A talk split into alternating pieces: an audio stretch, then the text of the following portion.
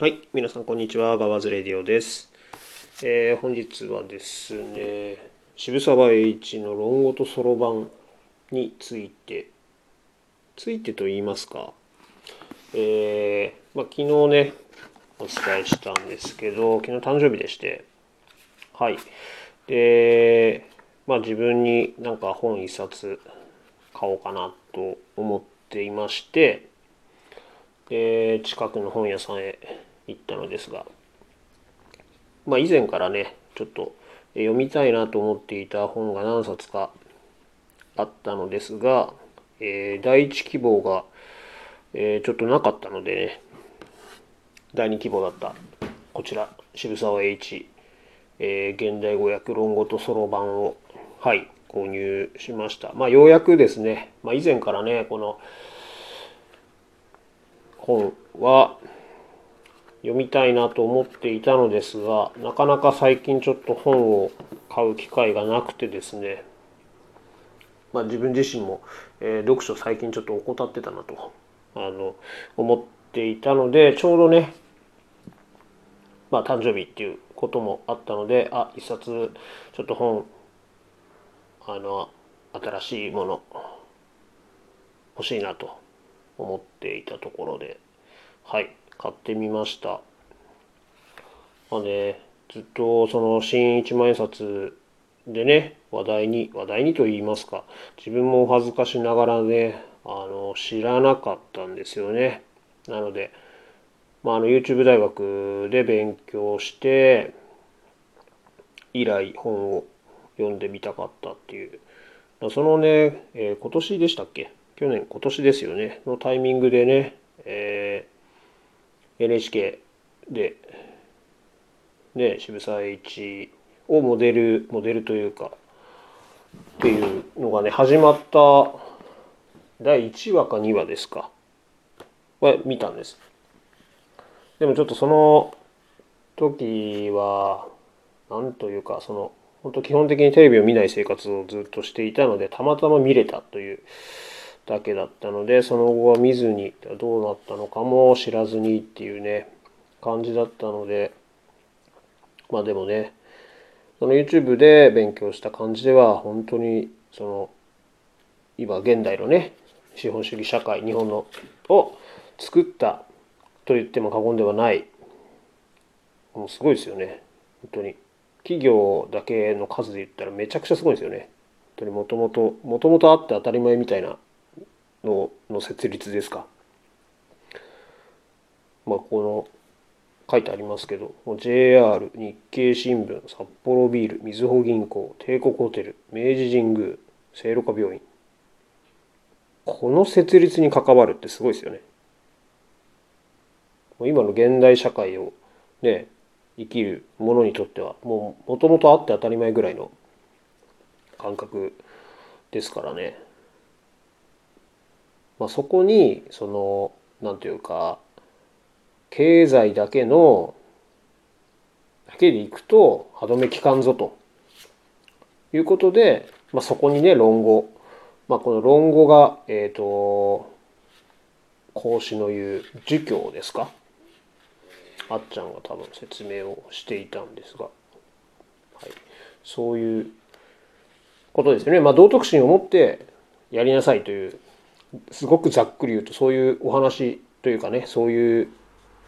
両方ないとうまくいかないよっていうことだと思うんででもこれってすごく大事なことですよね。利益追求ばっかりいくとね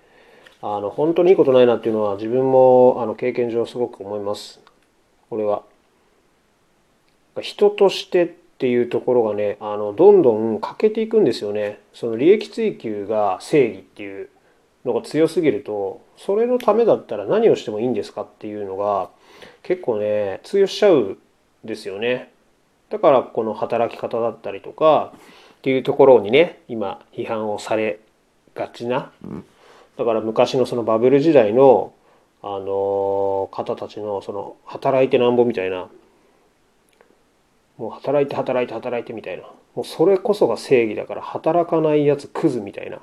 もうその差何っていうね。もうすごいですよね。本当にあのまあ自分ももう42なので確かにねそういう昭和の中での教育を受けながらね来ているので当然社会に出てからもそうですし、うん、長時間働いて当たり前もう教えてもらうんじゃなくて学べっていうねあの感じで殴られ蹴られてね来ていましたからうんまあそれ全体をねあの批判否定とかはあの自分はするつもりはないんですがそれはそのえっ、ー、と何て言うかその全員を巻き込まなくてもいいんじゃないのかなっていう。まあそうじゃない人もいっぱいいるよねっていう。そうじゃなくて実力を発揮できない人ってめちゃめちゃいるよねっていうのは本当に思うので、まあ、人の使い方だったりとかまあこの間もねちょっとお話しさせていただきましたけどうん。そういう大事なところというか、うん、仕事さえできてりゃいいっていうその正義感はあの自分はちょっとまあ同意はあまりしきれない部分がありますのでだからもうこのタイミングだったからちょっとあ渋沢栄一って思ったのか、うん、まあこの間のね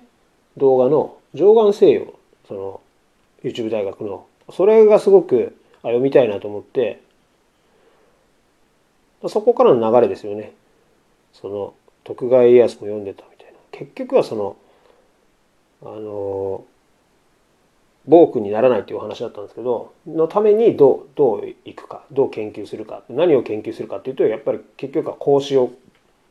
勉強する。その儒教道徳を勉強したしましたっていう。そうだから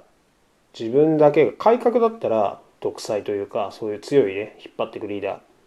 ーが必要になってくるけどそのじゃあ治めるってなると統治をするってなるとまたやるべきことが変わってくる。これはもう会社経営とかもやっぱ一緒で勢いある時はいいけどじゃあ上に立った時にじゃあ何をするのか。同じやり方をしていくのか。そうじゃないよと。統治の仕方はそうではなくていろんな人の意見を聞きながらとか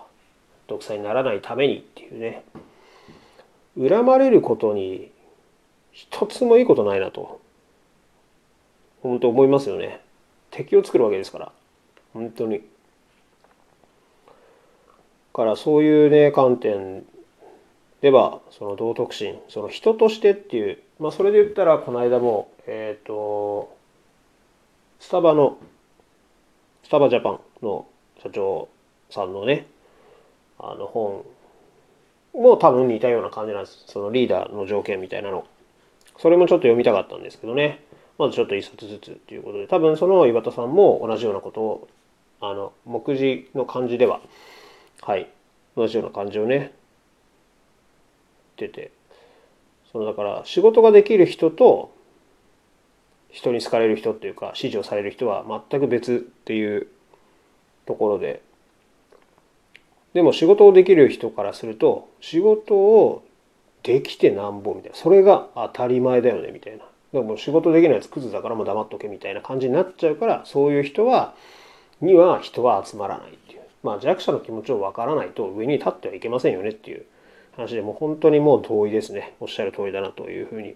あの思ってるので。まあ改めてねその流れでその上岸西洋とこの渋沢栄一ロゴとそろばんとその岩田さんのはちょっとあの全部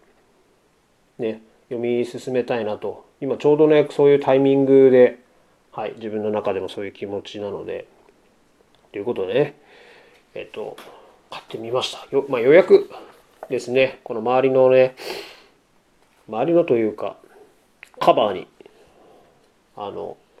書いてあるまあ、ピックアップされてるね、言葉をね、読むだけでも、ああ勉強になりそうっていうね、ことがすごくあの書いてありますので、はい、読むのが楽しみですね。この一言一言がね、この文章の脈絡は分からなくても、ななくてもこの一言ことでね、うん、平等はけじめや礼儀譲り合いがなければならない、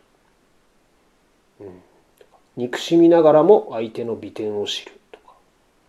一言一言重いな。うん。あこれお金とは大切にすべきものであり同時に軽蔑すべきものでもある。っていうね、うん、楽しみです。ここからちょっと読み進めていきたいなと思いますので。まあこれちょっと読み終わったらね感想もちょっとお伝えしたいなと思います。はい。ということで今日はねあの本のお話。まあ本のお話というかまあこの間も言った、まあ、その道徳心のお話につながってき、えー、ますのでね。まあ、そういうのをあのやっぱり自分の中でねあの大切にしていかないとあの人としてあの崩れていくかなという見失ってしまうこともあるなと思いますので大事にしていきたいなっていうお話でした。はい。ぜひ参考にしてもらえたら嬉しいです。それではまた。